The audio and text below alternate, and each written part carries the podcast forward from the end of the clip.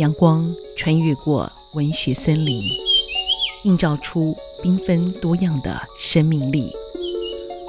邀请您进入范钦慧的自然书房，聆听来自于土地的动人回响。今天我们自然书房单元当中要跟听众朋友们介绍这一本书，嗯，不管是作者或是这本书都有一些参与。好，这个作者当然是因为我跟他也认识了好一阵子哈。那么他的这个生活当中参与是不管他们家的餐厅啊，或是他的一些生活，我觉得好像随时都要 update 一下哈。那当然，这位朋友，我们这个从过去叫他自然观察达人，现在已经有一个新的封号，叫做自然怪咖怪咖。可是，其实“自然怪咖”这个名称呢，其实。老实说哈，惯在自然圈里面的朋友，好像每个人这个自然咖的本身的角度来看，都是有一点怪的。所以，我们今天真的很高兴能够再度邀请到，其实也是我呃这个自然笔记跟清慧的好朋友，就是黄一峰哦，来到我们节目当中，跟我们分享他最新的作品《自然怪咖的生活周记》哦。其实这本书，哎，我当然知道很多的内幕，当然要今天要透过一峰来好好跟我们听众朋友们分享。讲一下，首先可不可以先请一峰跟我们听众朋友们先问声好？各位听众朋友，大家好。嗯，其实你们为什么每次戴了耳机，这个讲了麦克风，那个一峰的那个痛就开始变得很感性？其实我们在平常你没有戴耳机的时候，其实一峰是很疯的，好吧？你刚刚的感觉一点都不怪咖，好吧？我们想象的怪咖应该说：“哎，各位大家，我是黄一峰。”这样，这我们感觉比较比较怪咖一点哈。那谈谈，其实这本书。呃，原本你并不是想要叫自然怪咖的这个生活周记，对不对？原本嗯，本来这本书是要描述我怎么样接触自然的一个生活嘛。Uh huh. 我从从小然后开始一直到现在，是是。那本来叫做我的自然生活。但是、这个、我的自然生活，就听起来不太会卖的感觉。自然怪咖，所以就听起来就会放在那边，大家就会想要去去看，对不对？到底有多怪？所以说，其实事实上本来就是想要去帮呃，就是写一本自己的考古史，对不对？写自己如何进入到自然这样的一个生命历程。嗯，虽然呃也没没有多老了，虽然有点年纪了，没关系，十三岁也可以考古了，反正就是讲历史就是。对，但是这个在我这个年纪来去写像自传式的这个东西，可能有一点点嗯 怪，怪咖没有关系啊。所以呃那个时候跟远流的这个呃黄静怡总编辑哈，我们在聊这个事情的时候，他说怪咖，那你就来写周记吧。我说写周记哦，是是是，我我我惨了哈，因为小时候最印象深刻是写日记，对，然后我的日记常常被我妈妈拿出来笑，因为她说你总共写三篇，嗯，第一篇叫做今天舅舅来我家，我很开心，是，明天说第二第二天呢是是。舅舅今天带我出去玩，玩我，我很高兴。第三篇是舅舅要回家了，我很难过，我很伤心。三篇，然后三个主题都是同一件事情，这样子。是，他就说这样的人还可以出书吗？是，所以妈吐你槽这样子，是太有意思了。可是你就是真的要把你过去的这样子的一个，嗯、其实事实上是贯穿过去几十年的一个历程，然后变成五十二篇，然后去谈那个生命的高低起伏，对不对？对，其实在这个里面呢，嗯、我想要传达给大家很多的，就是说我这一个都市小孩是怎么样变成一个自然咖的。嗯，哦，因因为呃，可能很多人看到一开始看到我的书，像前面写的“自然也去 DIY” 啊，嗯、或者“自然观察达人”，甚至“雨林也疯狂”，他们觉得这个这个人是不是这个作者是不是他在乡下长大，嗯，或者在山上长大的？是，所以他有有蛮多的自然经验跟对自然的喜爱。嗯。但是，嗯，其实我是在台北长大的，嗯，我我没有在植物园旁边长大，是不是？所以都在教育电台附近长大，对对，所以来上通告很方便。但是没有什么小时候没有什么跑自然的经验，嗯哼。但是，呃，其实，在都市里面，我发现，其实只要你有心，你也可以养成。像我这样的一样的人，是是是，所以现在在我我现在在大陆做自然教育、自然的课程，嗯，我发现，呃，我我在的地方是上海，嗯，我会发现在像这样大城市的孩子都非常需要自然，是是。那怎么样把自然的东西、自然的观念，嗯，引入到他生活里面？哎、嗯，我这蛮有趣的，就是说以前我们对于呃这个对岸的部分，就是说，哦、呃，我觉得他们。对自然教育这一块，居然也是他们很关注的。这一点我以前都比较不了解。他们是什么时候开始，就是环境的议题，或者说养成自然的孩子这个部分，是你在去之前，他们就还是受到你的影响，开始对这样的一个议题的关注呢？嗯，其实对于环境议题的关注和自然教育的重视，成了。但大陆是大概在二零一三年开始，二零一三年啊才开始，哦，对，才开始会有一些萌芽，哦、然后到二零一四年的时候，像雨后春笋一样。他们也有环境教育嘛，纳入在学校的一个纲要里面。我，我们叫环境教育啊，他们呃，我们至少叫做乡土教育，对？他们是民间来来讲这个，是这个叫做自然教育。嗯，但是呃，在政策上面没有特别去推这件事情。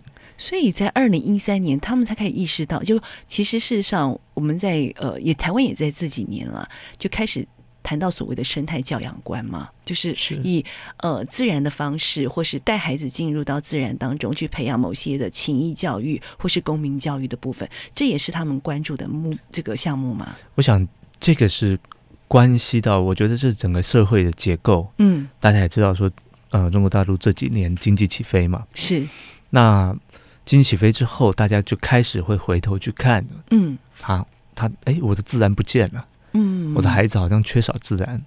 可是他们自己本身，他们的父母带有经过自然的这样子的一个一个洗礼吗？或是这样子的一个过程？嗯，多多少少，因为有很多是从农村出来的，到到了这个上海这样大城市嘛。是。那其实这个整个的感觉其实很像，嗯哼哼，跟台湾早期我刚开始加入环保团体，加入加入整个的这样的呃有关自然的这样工作对里头的时候，我发现。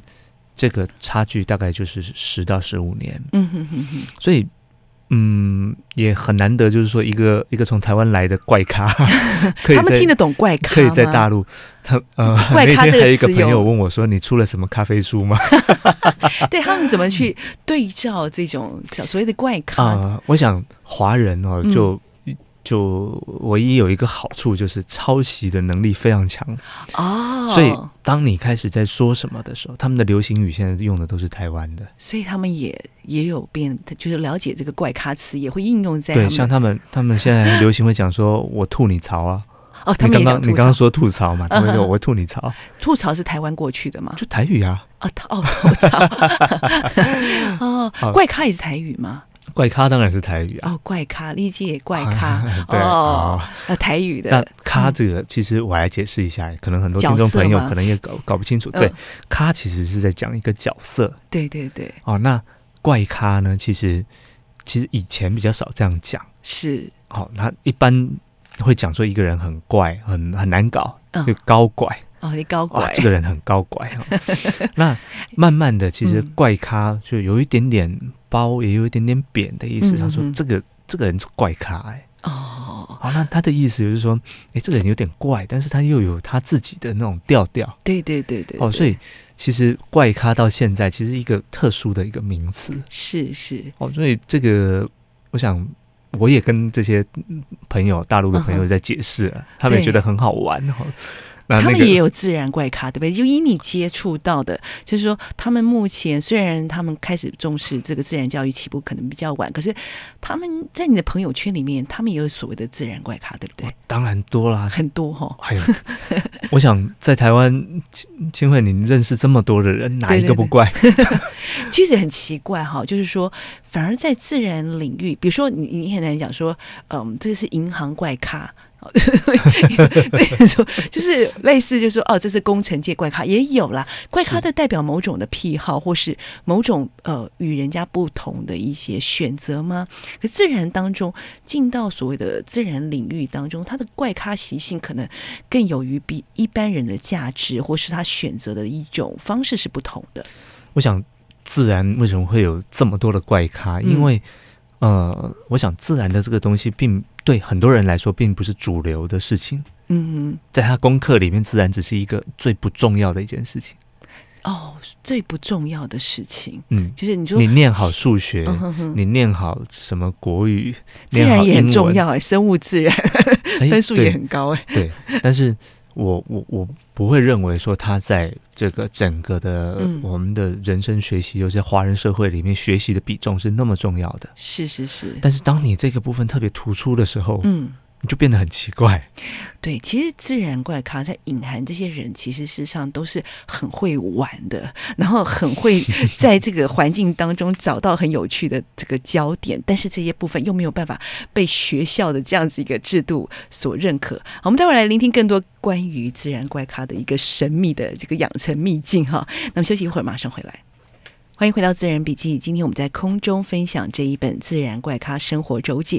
那么作者黄一峰，一峰其实我觉得在这本书当中，我前面其实很荣幸有机会帮这个一峰写了一篇序啊。那其实这篇序里面，我真是真实的感受，说我跟交代了我跟一峰的一个缘分，是先透过认识黄妈妈，然后呢，再把其实这个书里面讲到的很多故事，我早就已经获得第一手的资讯了哈。那当然，我觉得嗯，很非常贴近。观察到一峰跟妈妈的之间的这样的一个关系，然后透过这样的书写，我可以感受到一峰这种童年当中，这不仅就是自己有一个非常自然的灵魂，但是也是受困于这个现有的一个教育情境当中的一种。我觉得那其实也是一个蛮好的过程了，就是说看到一个孩子，这个每一个成长，看你用什么样的方式去对待他，那也许有些的挫折到最后都会变成一个很棒的能量。那我觉得一峰其实我在这本书很感动的，就是说这部分深刻的去呃这个记录他自己的一个成长历程，同时我觉得是内心里面对自己的一个。呃，这样的过程，特别是妈妈对待他的，还有这个生活当中，甚至军旅生活哈，生活当中的点点滴滴，或者后来进入到 NGO，这是怀抱的一份感谢跟分享，然后，然后再把他自己内化成一个重新去帮助别人去。带领大家的一种力量，那甚至是把妈妈曾经教给你的一些方式，这个引导你去丰富你生命的方式，然后在这个书里面，我们透过那种嗯，给这个怪咖爸爸妈妈或是小怪咖的一些那种小小的一种片段的语汇里面，都可以看到你那种很细致的希望，能够带给大家一些力量。你要不要分享说，其实你这本书里面，嗯。怎么去觉得你有些部分你觉得很希望大家能够在这本书里面呃去阅读到的部分，然后最想要去分享的呢？嗯，嗯我想讲的你都知道了，还是可以讲啦。哎，其实你没去挖新闻，实在太可惜了。我挖你的新闻就对对对，你没去跑新闻太可惜。呃，其实我有好多的故事啊，其实都是在台北发生的。嗯哼，我想。到了这个社会，到现在时代这么进步的一个一个阶段里头，有好多好多的人跟我有一样的生活经验。嗯哼，所以为什么我会特别去讲我到底有多怪？嗯哼，其实最近这几天已经收到很多读者跟我说，我觉得我小时候也跟你很像。嗯哼，哦，那。我想这本书不是针专门针对说有有孩子的父母，或者是给孩子看的。是，我想我是写给所有人看的。其实你的书的成长历程可以呼应每一个人曾经经历过的一切，甚至可以找到自己内在的某些的特质，对不对？是因为每一个人心里都有一个奇怪的因子，嗯、这个怪不知道是怪在哪里、嗯、哦，但是。你这个怪，你是不是有被父母发现？嗯哼，还是你被你这个怪已经被父母已经消磨到不见了？是是，是，我想这个都是我我想要让大家去想一想的事情啊。所以我讲了很多我自己的故事。嗯，那其实，在整个求学历程、成长历程里面，嗯，嗯，小时候当然，我我记得我我国小的时候，嗯，我国小的时候就是念国语实小，对对，那国小就开始很搞怪了。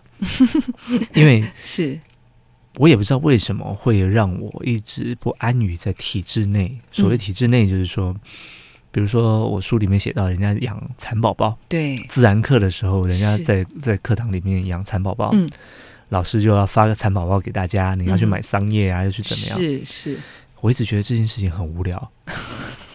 那个白胖胖的虫，大家都养一样，有什么特别？嗯哼。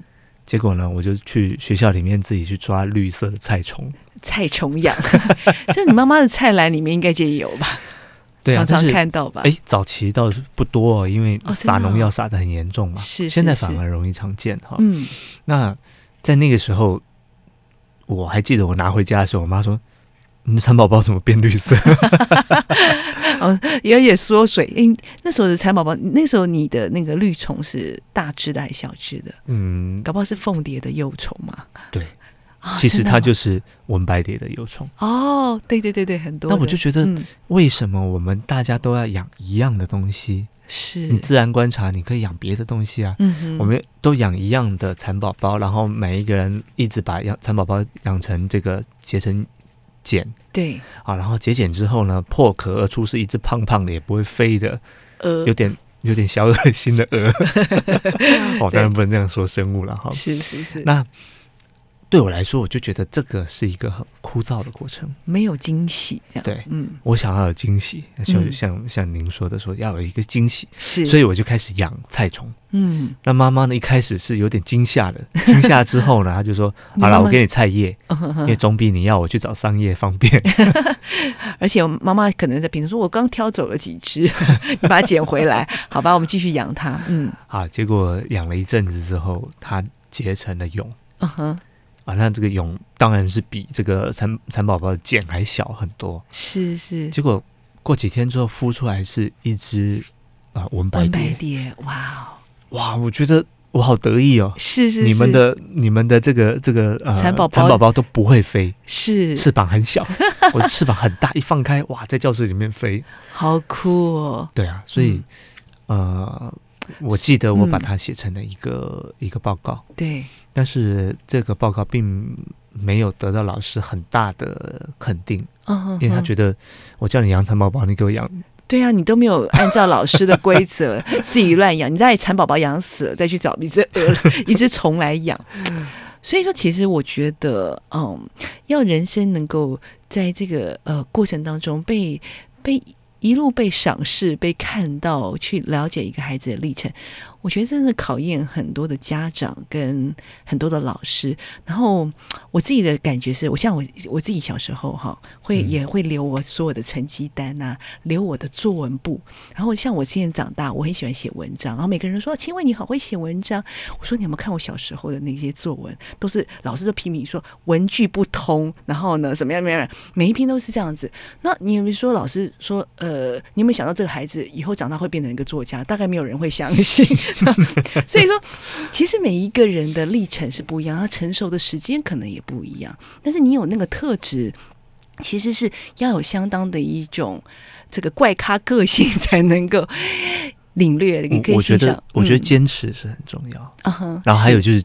家人的支持支持，对，我刚刚在讲说，要有怪咖的妈妈 才会看到。是啊，没有怪咖妈妈，怎么会有怪咖小孩啊？所以你妈妈其实其实事实上，在这本书里面都可以看到黄妈妈嘛。然后我觉得，黄妈妈的怪咖就不用提了。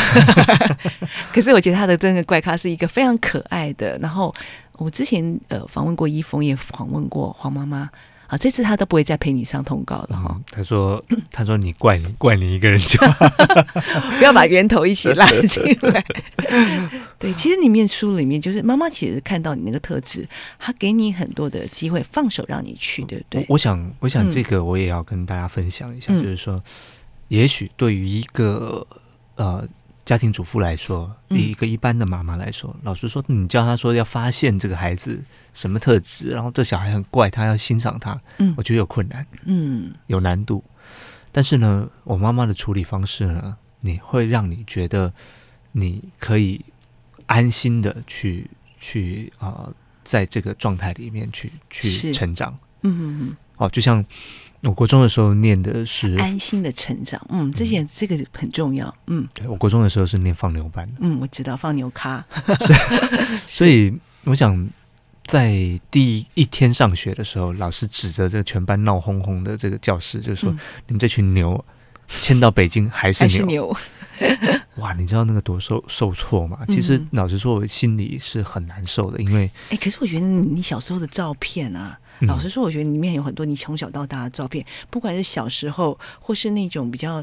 嗯，青少年我都觉得看起来是那种品学兼优的小孩子的那个长相，就是不是嘞，真的白白净净的。然后，然后那个长大以后就斯斯文文，在军队里面就是一派斯文的样子啊，看起来都不像那种放牛咖。哎，对啊，所以嗯，我的因为我的数学跟英文不好哦，所以国中二年级的时候，那个时候能力分班嘛，嗯，我就被分到放牛班，嗯，那这个放牛班呢，就所谓的 B 段班。Uh huh. 那这个 B 段班里面，人家一般的班级是四十个人，uh. 我们班只有二十个人，是，是。最后只有十八个人毕业，还有两个被退学，打架被退学，是是是是。那那个时候妈妈很担心，但是她常常跟我讲一个东西，就是说，嗯、你看到、啊、你们班那个老大，哦，你那个老大他爸爸是流氓，嗯哼、uh，huh. 他哥哥也是流氓，是啊。他说你爸爸在做什么？嗯哼，哦，我爸爸在饭店工作，是。他说，那你。你能混吗？嗯，那我没说话。他说：“你想不想当老大？”嗯，我说：“出来混，当然要当老大。每个人心里一定是这样子嘛。”对。他说：“问题是，人家爸出了事，爸爸会出来帮他撑腰，他哥哥会帮他出来撑腰。嗯、那你出了事怎么样？没人管你，爸爸没办法帮你，所以你要不要当老大？”我说：“那算了。” 所以妈妈都是用这样的方式让你自己去想。嗯，而不是制造问题，让你一直反对你做任何事情。是是，是，他其实一直在制造你思考的机会。这点真的是很优秀，我这个黄妈妈，我真的敬佩她哦。我们待会儿来继续聆听关于自然怪咖生活周记当中的有趣细节。休息会，马上回来。您现在所收听的是教育电台《自然笔记》，我是清慧。我们在空中专访自然怪咖黄一峰先生。好，这个他出了这本书《自然怪咖生活周记》。其实我觉得这本书跟一峰之前的一些作品有一些不太一样哦。虽然都是呃一峰自己设计美编哈，然后一贯都是非常强烈的呃设计感，然后还有很多他的插画，还有很多自己的一些照片。那其实这个这个书里面，从封面来说，当初就是要经营一个怪咖的感觉嘛？这是这是一个怎么样的一个这个创作的一个发想呢？嗯。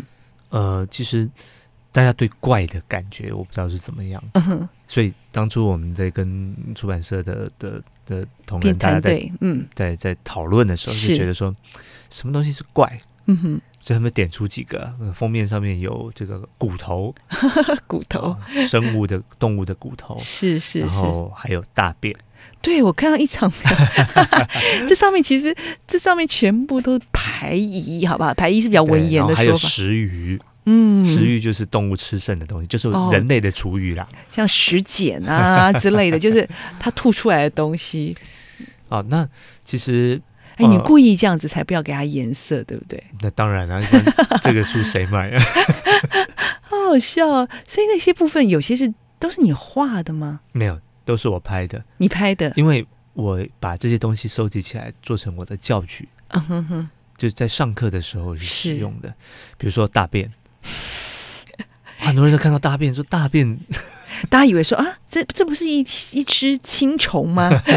其实不要误会、啊。但是我想，粪便在野地里面是一个很重要的东西，就是说我们在追踪动物的时候，像我在野地做观察生物的时候，嗯，我看到大便，第一个就是很高兴，嗯、哇。哦，不是我看到大便很高兴，不是我很变态，看到大便很高兴，有够怪，是嗯，表示这个生物刚经过哦，而且你要上面有冒烟的吗？就是你才知道它刚经过吗？因为它已经是风化了，应该看不出来吧？啊、呃，如果大家在吃东西的话，很抱歉。对对对对，不好意思。哎，不过这个这些部分，就是说你在自然里面可以。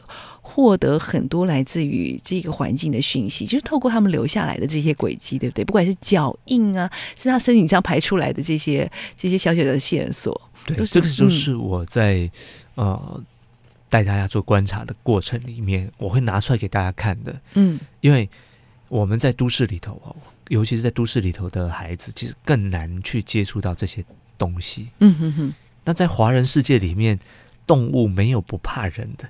嗯，哦，因为它随时可能会进到你肚子里 吃掉。在华人世界，可是我在西方世界，他们比较不怕人。对，所以，嗯、所以这个这个部分呢，我们很少看到动物，包括我自己。嗯，虽然我常在野外跑，是，但是我很少。亲眼跟动物聚在一起啊，我离它多近啊，uh huh. 很难吧？我想很少有人有这样的。我碰到一个另外一个怪咖的行径是，看到那些哦，当然不能说呃排遗了，我不知道它是什么东西，他会把那些味道呢抹在自己的身上，然后呢，他就觉得说我可以化妆成那些动物，然后贴近它，然后他甚至把自己全身都是泥巴弄成泥巴，因为他在那个旁边，那个动物居然看到他都没有反应。你会，你你你看，要是你，你会不会这样做这种事情？我想，如果为了拍某些生物。我应该会这样做，因为嗯，你其实动物对人的人形很害怕，是，所以我们在野外的时候，我们都会搭那个伪装帐。对，可是我觉得你好像你你外表上面你不会做出那么，我看到有些怪咖是真的把脸都涂成那副泥巴样子。但是我书里面有讲到，我在自己家里面搭伪装帐，哦，那个人是蛮怪的，自己在在窗台前面搭了伪装帐，是事实上是你家的一个。花园吗？小阳台，小阳台。我我为了拍鸟啊，嗯哼。但是很多人说鸟都来你家了，有什么好好怕的？是是，我是他怕我，我没有怕他。对对对，是他，你不想不吓到他。为了拍出他最呃自然的样子，嗯哼，所以我只好把自己包起来。是哦，这些生物对人的样子、嗯、人形，它非常敏感。所以，这这些这个本书里面，不管是透过你自己的生活上的一些点滴啊，或是一些事件，其实你也在一直不断的教导大家说，哎，其实你要贴近自然，或是你要拍摄自然，你可以用什么样的方式？然后，甚至你可以告诉大家说，你如果真的要投身到这一行，你要具备什么样的特质？比如说生态摄影师，对不对？嗯。就是其实你把很多你要关注的主题分散在每一个周记当中，传达你想要去告诉大家的一个内涵。是啊，因为我自己的生活轨迹里头啊，有很多是自己慢慢去摸索，嗯哼，哦，然后自己去养成的一个东西。是，那这个东西可能书本里面不会教嘛，那我我会想说，哎，把它写出来，而且有有些很好笑的，然后有些很惨的。对对对，像像我书里面讲到说去拍那个东方环境很，嗯，然后那个就很惨啊，因为在夏天的正午都。热的要死，这样啊？对啊，然后为了要拍他，要趴在沙滩上面。对，我看到那张那张照片，是不是你吧？那个那个。是丑的不像我，是不是？是吗？有一个另外一个人在看这个自然怪咖，这样子，就是这个是另外一个哦，这个是黄世杰，这个喜欢昆虫的怪咖朋友帮我拍的，就是嗯，我们两个在中午十二点，夏天中午十二点，对那天气温是三十八度，跑到我们的蛙仔尾的这个沙滩上面，是为了拍东方环境鴴这样的夏候鸟繁殖哦，所以呢，两个人呢。全身都是汗，湿透了。然后他是他是脱光上衣，然后我是把身上包得紧紧的，趴在沙滩上面。所以两个落差很大的人，很奇怪的人在沙滩上，中午十二点不知道搞什么鬼。然后也互相拍一下，为这样子的怪做了一个彼此的见证。对，所以怪咖其实也会吸引很多怪咖朋友一起做很多怪事。所以我觉得，其实这本书里面有，我觉得并呃。有秉持着你一贯的那种幽默的感觉，有一些自嘲，然后，但是事实上，那个自嘲背后，我觉得又带来一些生活的乐趣哦。就是可以看到说，你很勇于尝试去做一些事情，去突破一些限制，然后就可以去领略一般人没有办法感受到的精彩。这部分其实事实上，我觉得事实上，啊、也可以带给大家很多的想象跟实践的力量，对不对？呃，其实我们常常常常被这个体制规范住嘛，嗯，所以体制可能有无形的跟有形的。那我想在社会里面，我们一直要把每一个人都做成一样的人。我想在教育华人教育里面是是一个一一个有这样的一个感觉。对，我们希望每一个人都是呃各科成绩都很好，嗯，然后然后毕业之后可以做工程师，嗯，大家都来做工程师。也不需要这么多工程师，或者做做这个什么什么什么管经济的啊，管商业的啊。是，但是你会发现，没有人去发现这些怪咖的特质，然后去发扬他的特质。我想现在当然现在的教育可能有点不一样了，有些老师也有很棒的老师，他会去鼓励孩子去做这样的发展。嗯哼哼。但是在大环境的传统教育里头，还是会在读书这件事情会特别的去嗯去写，所以很多人他找不到自己的方向了。嗯，他会觉得我应该，我是不是应该随着主流去去走？所以你这本书正好可以提供现在九年一贯里面在讲到说多元呃适性发展。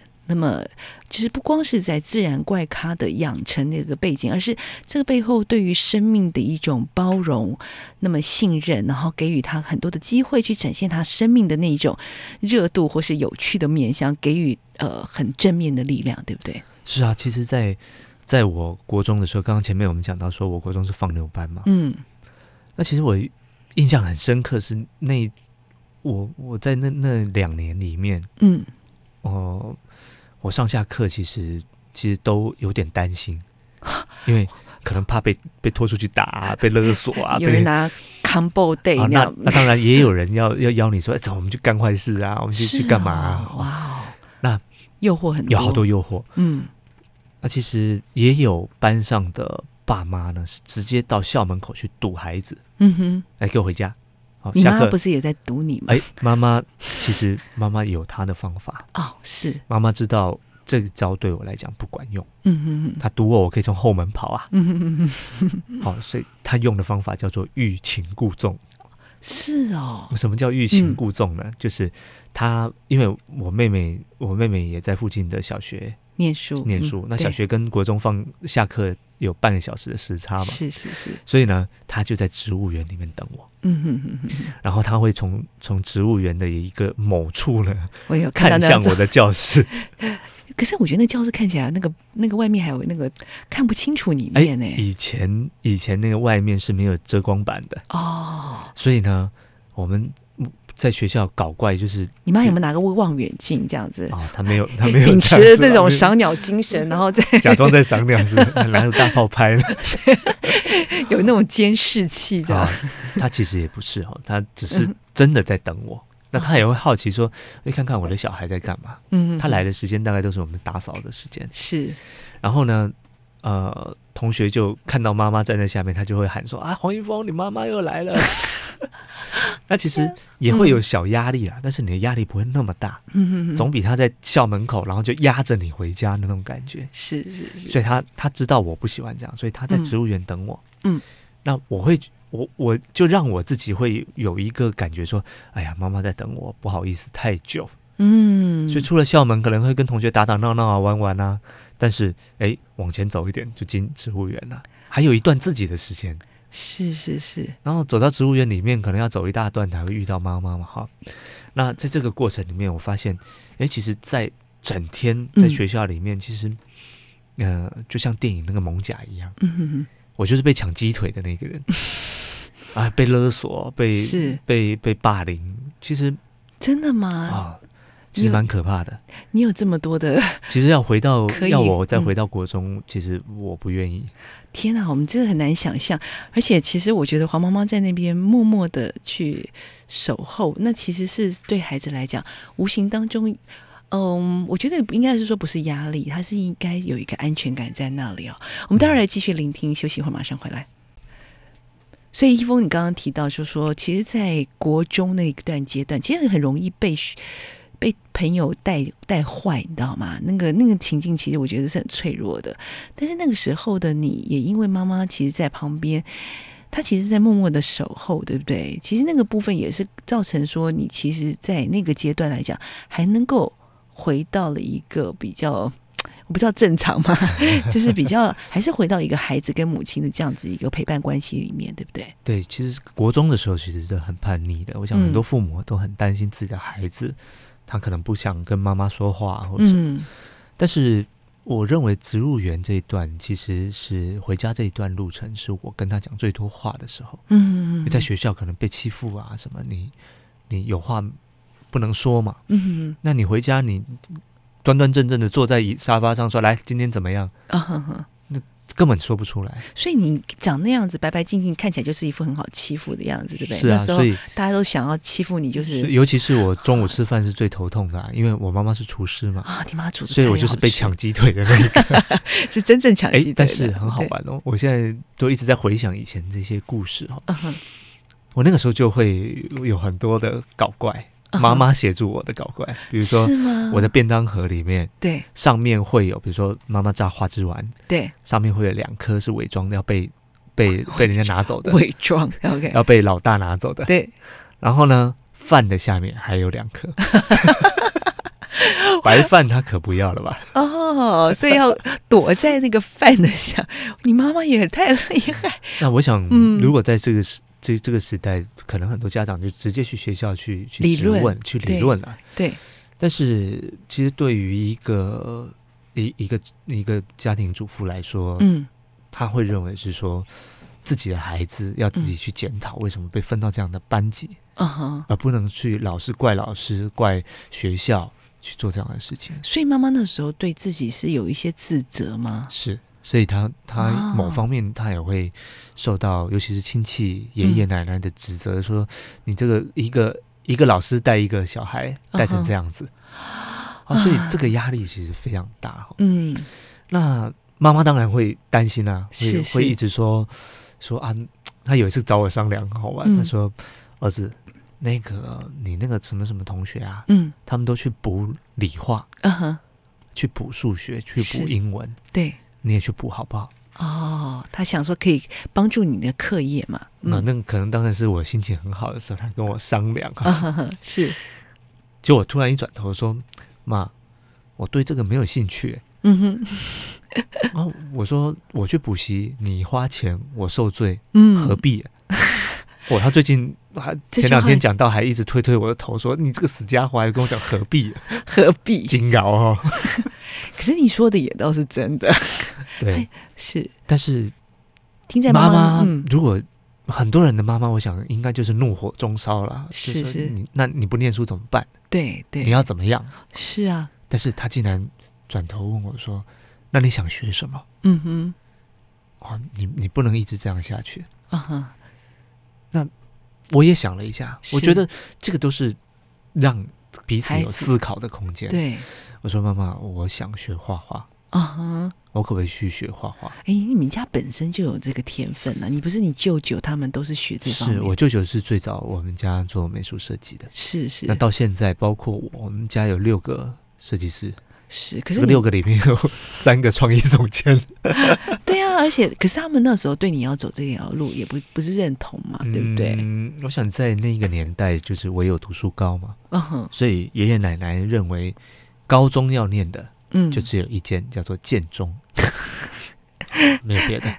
地理近并不代表是唯一的选择。从小住在建中旁边，我从来没有校选过，我可以念建中。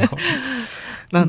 很有意思的就是说，你可以到建中演讲，应该他们应该很喜欢你去演讲，对不对？他们那个保育社的应该都很喜欢。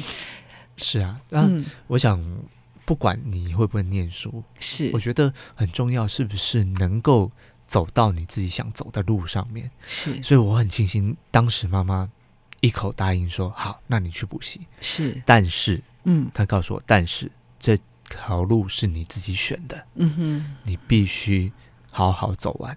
哦，就是你我选择了你的最爱，但是你就要坚持下去。对，嗯，所以我们最后回到我前面讲的说，我们常常被为孩子准备很多。我看到很多爸妈都为孩子准备好多的东西，嗯，但是一旦出了状况，嗯，一旦没没做好，嗯，孩子的心里会直接告诉爸妈说：“这是你选的。哦，这不是我要的，嗯哼哼，都是你害的。”对对对，但是当你让孩子自己选，做了决定之后，责任其实也不在你身上了。你必须，孩子必须要全力以赴去做这件事情。反而换做你可以去指责他说：“这是你选的。”嗯，你要好好做。是是是，所以这个是是不一样的思考。可是哈，我跟你讲，小孩子也很搞怪。这搞怪就是说我选了，但是呢，他们觉得烦了、累了，就说我不要。这时候父母又要回过头来，不是说指责说，哎，你选的耶，哎，然后妈妈都补习费都出来啊，而是而是孩子要够乖，就是说父母要怎么样再告诉他说，碰到了学习上的瓶颈，除了孩子的坚持之外，父母还要。陪着他去为这件事情直接再再努力下去，我觉得这个过程应该就是说学习都会有一些这个波折吧。那妈妈其实，在看到你你学画的过程过程当中，有没有碰到说你学了，但是你碰到挫折，你想要退步，然后妈妈就说嗯，怎么样的部分有陪伴你吗？嗯，我觉得他其实都没有做什么。嗯，就在旁边看，就是陪伴。是，哦，当你受挫折的时候，回家你不要觉得他什么都没做，回家秀秀我觉得他做好多啊。我觉得他都在旁边，觉得，而且你所有的事情都逃不过他的任何的法眼。对，所以他回家就是秀秀啊，你你受到挫折，嗯，好，所以我觉得，其实很多父母觉得说啊，那我怎么帮他解？是，其实最好的解就是就是母爱嘛，父爱嘛，嗯、就是我们就是就是给他关心，就这样子而已，是，而不是念哦。嗯，很多爸妈可能他就说啊，你就是这样，你看我就叫你不要这样做。嗯，你这个东西我当初就跟你讲说，你这样会失败，对你活该你。对，很多父母的的观点是这样子，用自己的想法强加在孩子身上嘛。嗯哼，所以他的做法会让我一直在现在到处去跟人家分享，就是说我们用。用关心，嗯哼，真正的关心，嗯，去取代指责跟指挥，嗯哼，哦，会远大于你一直在在设定他应该怎么样来的重要。嗯，所以说，其实，嗯，我在听一峰在讲这种生命的历程当中。我觉得你透过一本一本的书，其实在分享自然的主题，但是我也重新的看到你一次一次、一次一次的反刍自己生命当中的所有的一个经历，不论它是一个挫折的，或是一次的惊险，你是很细细致的把生命当中的一些光影交织起来，然后整理起来。你觉得你自己在这个部分有获得一种怎么讲？我觉得有时候我们在整理过去的一个生命的一个历程，有一种疗愈，你知道吗？就是说，那个疗愈，就是说，也许自己过去可能是一种伤痛，或是有一些不确定的部分，在整理过程当中，给自己其实带来了一种，不管是原谅，或是重新找到了一个新的方向。你自己觉得你在这本书当中也有这样的一个过程吗？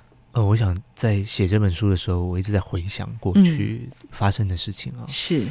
那当然，其实妈妈一直为我做很多事情。嗯，她其实默默的，虽然我刚刚讲说她没做什么，的确像像金慧讲说，她的确是做很多。嗯哼，那这个很多呢，是无形的一个陪伴。对，然后然后无形的鼓励。嗯哼。我想这个是人生最重要的一个养分。嗯，那在回想这个过程里头，一方面我也把我回想这些事情，去转化成我现在在做的事情。嗯，像我现在在做自然教育，是那我强调的是亲子的一个陪伴。嗯哼，亲子一共一起共学的这样的自然教育。是那从很多孩子搞怪的行为啊，这些乱七八糟的行为里面，你会去看到嗯自己的影子。是那你会发现。其实每一个人都曾经是孩子，嗯、那我们怎么样去把这些小怪咖的优点去把它激发出来？对，而不是拿一个钉子，看到这个钉子翘起来的时候，一直把它钉进去。嗯哼，我让他能够再往他自己喜欢的方向，或者是自己最拿手的方向去发展。嗯哼，我想世界会更的变，更的呃变得更美好一点。对，我相信一封这本书，我觉得也是，真的是对很多的家长跟现今的教育制度或是家庭的这个生活形态，提供了一个很重要的一个嗯点醒。好，那么透过你的书，我觉得说，不仅看到一个孩子他成长以后，在他现在比较成熟的状态，对于他生命当中的点点滴滴有很多的理解之外，而且可以变成一个更细致的去对待。呃生命，也邀请更多的家长跟老师去细致的对待这个生命的一个这样的一个过程。其实我觉得你这本书真的很认真的时候，除了你的照片之外，然后我知道为了要经营那个时代，你还上网去买了一些参考书、小时候的课本呐、好，那其实很多的画面在这本书当中真的是做了很精彩的呈现。我相信喜欢大自然，那么呃期待，那么在自然当中，或是期待给孩子更多元、更包容、更温暖的教育的这个父母啊，或是呃这个所有的大人啊，都可以透过这本书里面获得你所要获得的自然养分。当然，自然怪咖绝对会带给你不一样的生活的。一种嗯，我觉得一个学习的一个新的一个惊喜哈，所以我们今天真的很高兴能够再度访问到黄一峰。那么一峰透过他这个这么这个恭喜啊，一峰又出了一本很精彩的呃自然怪咖生活周记。那么也呃跟我们这么多的精彩的分享，非常谢谢一峰，谢谢你，谢谢。